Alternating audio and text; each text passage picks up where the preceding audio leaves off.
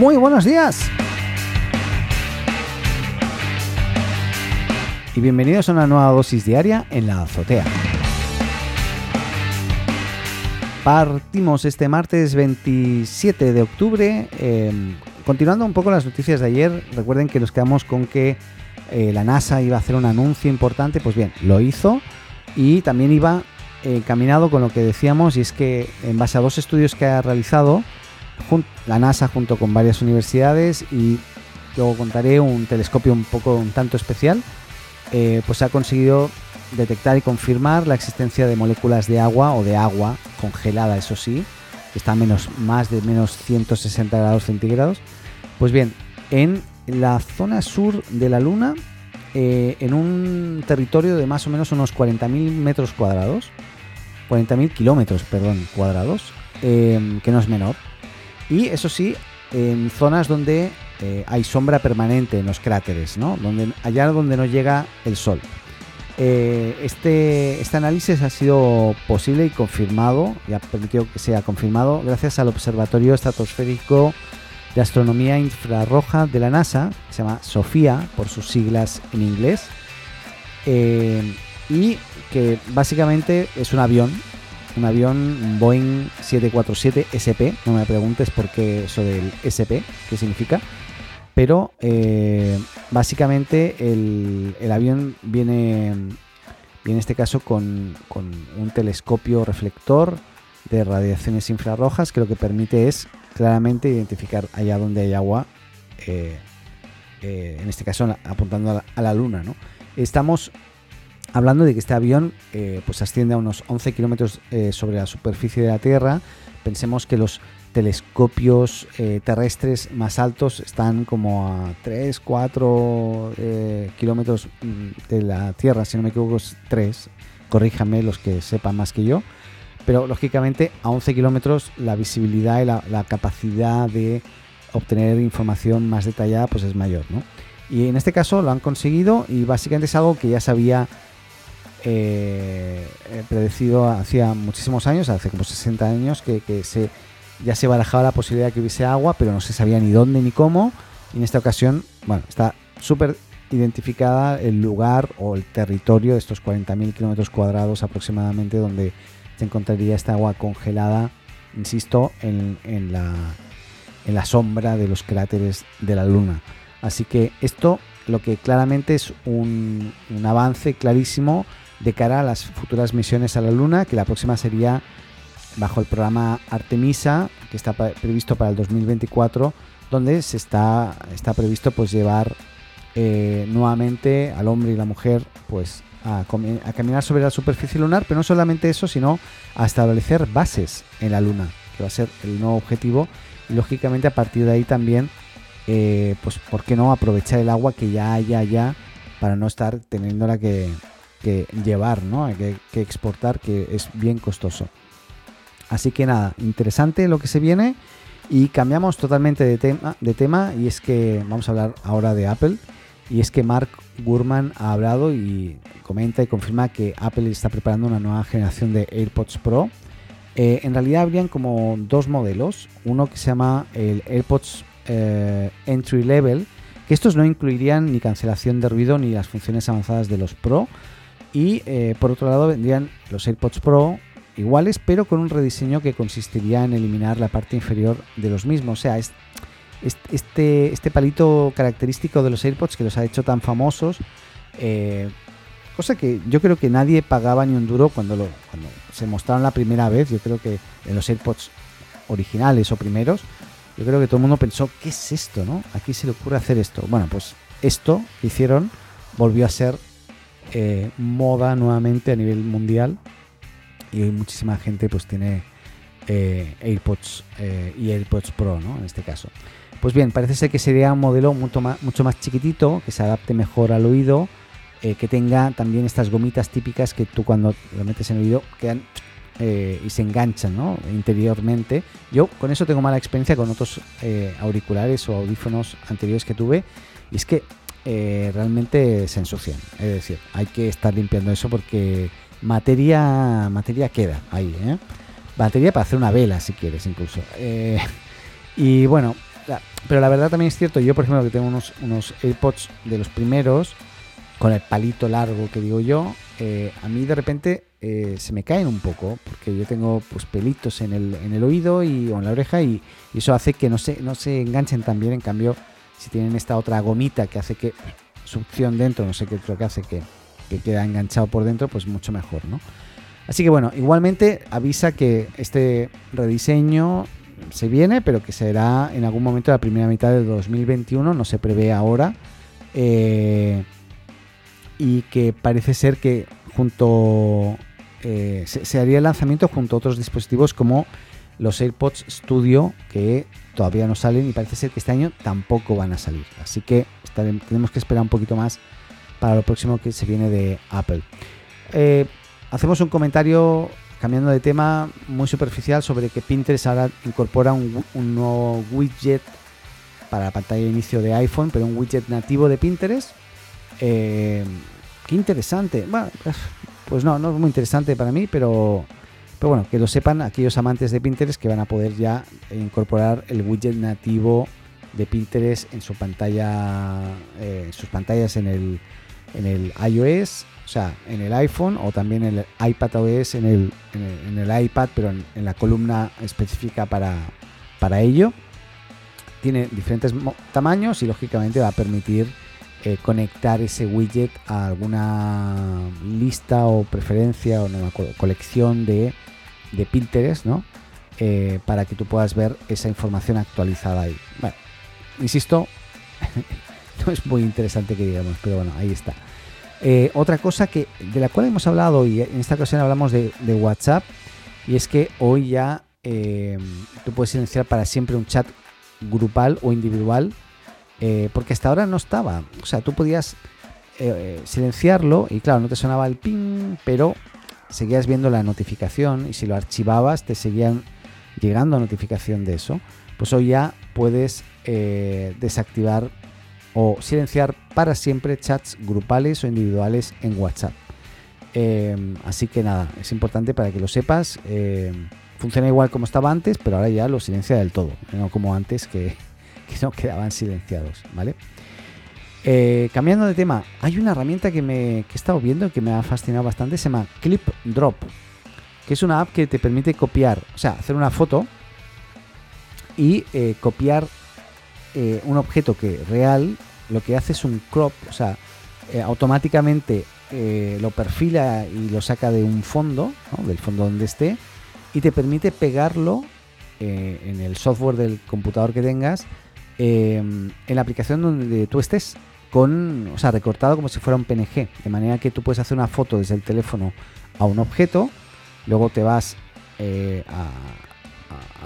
al, escritorio y tú con el teléfono apuntas allá donde quieras pegarlo y este software es capaz de identificar la aplicación donde estés y pegarlo de forma inteligente allá donde estés. Realmente es un el copiar y pegar, pero versión 6.0, una cosa así, ¿no? Porque bueno, em, insisto, es una, hay un vídeo que lo demuestra muy claro, muy claro lo voy a poner en, las anotaciones del, podcast de hoy porque me parece muy interesante. Pero bueno, igualmente es una aplicación de pago, para que te hagas una idea, que eh, sale unos como 9,99 euros al mes. Es caro para mí. Lógicamente esto tiene una gran utilidad para todos los usuarios avanzados que necesitan, no sé, copiar y pegar muchas imágenes y, que automáticamente no tienen que hacer nada para, para que quede correctamente pegada, podemos decir, en la aplicación donde estés usando, ¿no? Pero por este precio, pues lógicamente hoy puedes contratar varias plataformas de streaming eh, y entretenerte lo que quieras, eh, pero lógicamente está destinado, insisto, a un público muy, muy concreto. Pero bueno, la interfaz de Clip Drop, Click Drop, así se llama, es parecida a la de Google Lens, en este caso. Eh, e insisto, tú haces una foto de cualquier cosa, no sé, si estás en la calle y tienes un edificio, no sé, un, un rascacielos delante tuyo, pues te pones, apuntas, haces foto, el cielo lo va a recortar, te va a dejar solamente el edificio y si luego apuntas a tu software de escritorio que tiene que tener también click drop y, pulsas el botón para pegar, lo que va a hacer es inteligentemente traspasar la imagen que copió el software haciendo la foto recortada, insisto, a tu software de escritorio con en la aplicación donde estés. Me parece fascinante la tecnología, la utilidad. En mi caso, yo no pagaría 9,99 dólares al mes. Hay un plan para que sea más barato, pero no, no, no, no, lo haría. Oye, estamos terminando ya hoy. Eh, básicamente quería hablar un poquito de el, perro robot Spot. Creo que casi todo el mundo ya lo conoce, de Boston Dynamics, al menos lo habrá visto seguramente en algún vídeo de YouTube. Este perro de color amarillo, que, tú lo ves y ese perro en realidad, sí, tiene mucha inteligencia de cómo moverse y cómo no caerse sobre todo, pero a la hora de desplazarse, eres tú el que lo tiene que manejar o tiene que haber algún software que aprovechando la tecnología del robot, pues, pues permita desplazarse y moverse, ¿no? Pero hoy, em, básicamente, eh, este perro va a ser, eh, o ha sido elegido en realidad, para vigilar y medir la radiación en la zona de exclusión de Chernóbil. En la zona de exclusión significa que es, no es el, punto cero, podemos decir, no, la zona cero em, de, donde tuvo eh, lugar la explosión en sí, sino una zona donde realmente hay radiación, pero se, se, espera que la gente no vaya por ahí porque se puede contaminar igual, ¿no? Pero no es la zona cero más eh, fuerte. ¿Por qué? Porque en realidad estos, estos eh, cualquier robot, han habido otros intentos de llevar robots a, la zona de Chernobyl eh, y han habido casos de, como, como diría alguno, de muerte, muerte instantánea, ¿no? O sea, de que pusieron el robot a, intentar caminar por ahí y todo el mecanismo se fue a la, a la merde porque, porque no estaba preparado para la radiación. Estos robots que cuestan 75 mil dólares, los, estos, eh, estos perros, ¿no? pues de momento parece que eh, se mantendrán en zonas relativamente seguras para, por la radiación que hay, ¿no? pero sí que va a ser mucho más cómodo y va a ser más viable utilizar estos robots que enviar personas lógicamente o incluso eh, otro tipo de dispositivos o de, mecanismos que permitan tener su cámara, etcétera, para vigilar, porque eh, pueden recorrer largas distancias, pueden recorrer y moverse por, lugares donde hayan piedras, subidas, bajadas, no hay problema. Eh, y nada, lógicamente habría otras formas de, a lo mejor, de vigilar o de controlar eso pero eh, por la capacidad de, los mecanismos que hay que llevar, el peso que supone ello, etcétera, a lo mejor los drones no serían los mejores y en este caso un, perro como, este, un robot perro, pues sí, en este caso sería bien viable. Así que nada, vamos a empezar a ver eh, desde ya, en muy poco tiempo, estos eh, robots caminando por Chernóbil, por zonas, insisto, no la zona cero, pero sí zonas que están contaminadas y, que, bueno, y ver qué tal funcionan. Estos perros. Y ahora sí ya terminamos. Una noticia que hemos venido repitiendo y ahora parece ser que ya sí es eh, por fin eh, real. Y es que Zoom implementa por fin este cifrado de datos de extremo a extremo, haciendo totalmente segura la comunicación entre el que emite inicialmente la comunicación, el que la recibe, las videoconferencias, cosa que hasta hace muy poco pues no era así y era una de las mejoras importantes que tenían que hacer. Ahora, es importante, por eso queríamos destacarlo, que yo no sabía eso, y es que eh, hay más seguridad, pero menos funciones. Al menos de momento, lógicamente es algo que están trabajando para desarrollar, para mejorar, ¿no? Pero bueno, el nuevo cifrado no vendrá activado por defecto, el usuario deberá habilitarlo, esto es importante, en la configuración de la cuenta y al activarlo expresamente para cada reunión además tendrá que hacerlo eh, porque además eso lo que va a impedir es que varias funciones no estén activas o no sean eso, funcionales. Por ejemplo, eh, una función que no, se va a poder hacer es la grabación automática en la nube.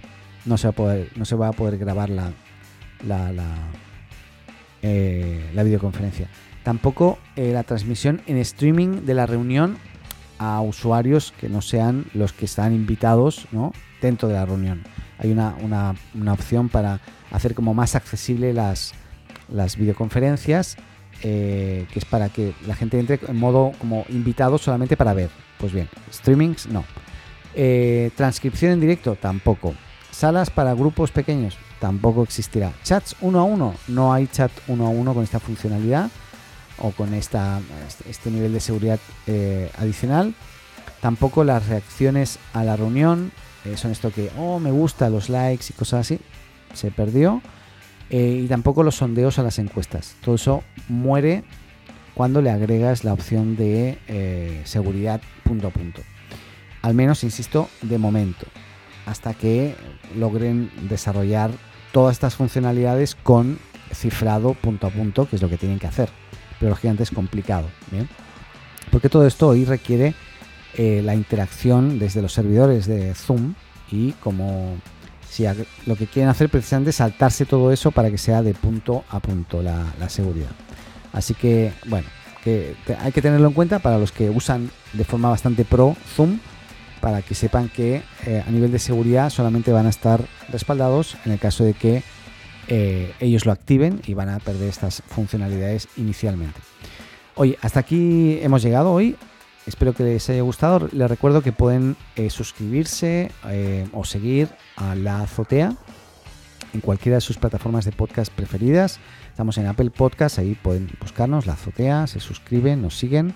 También nos pueden seguir en eh, Spotify Podcast, en Google Podcast, en iBox, en un montón de plataformas más en las que en realidad estamos en, creo en todas, estamos hasta en Amazon Music Podcast, ahí estamos también.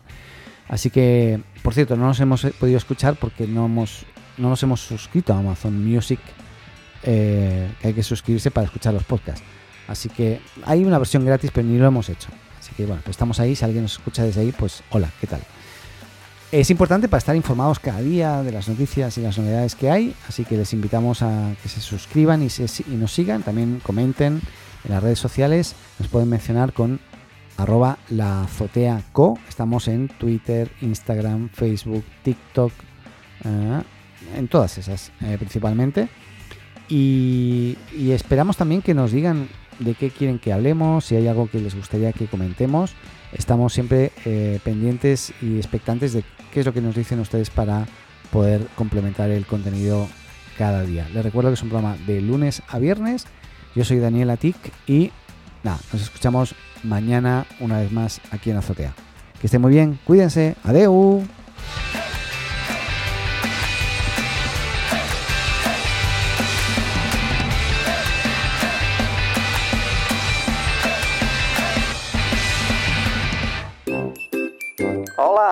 Llamo Paco. Si te gusta la azotea, síguenos y suscríbete en tu podcast amigo. Y recuerda, comparte con tus amigos, ah, y también con tu enemigo, ¿eh?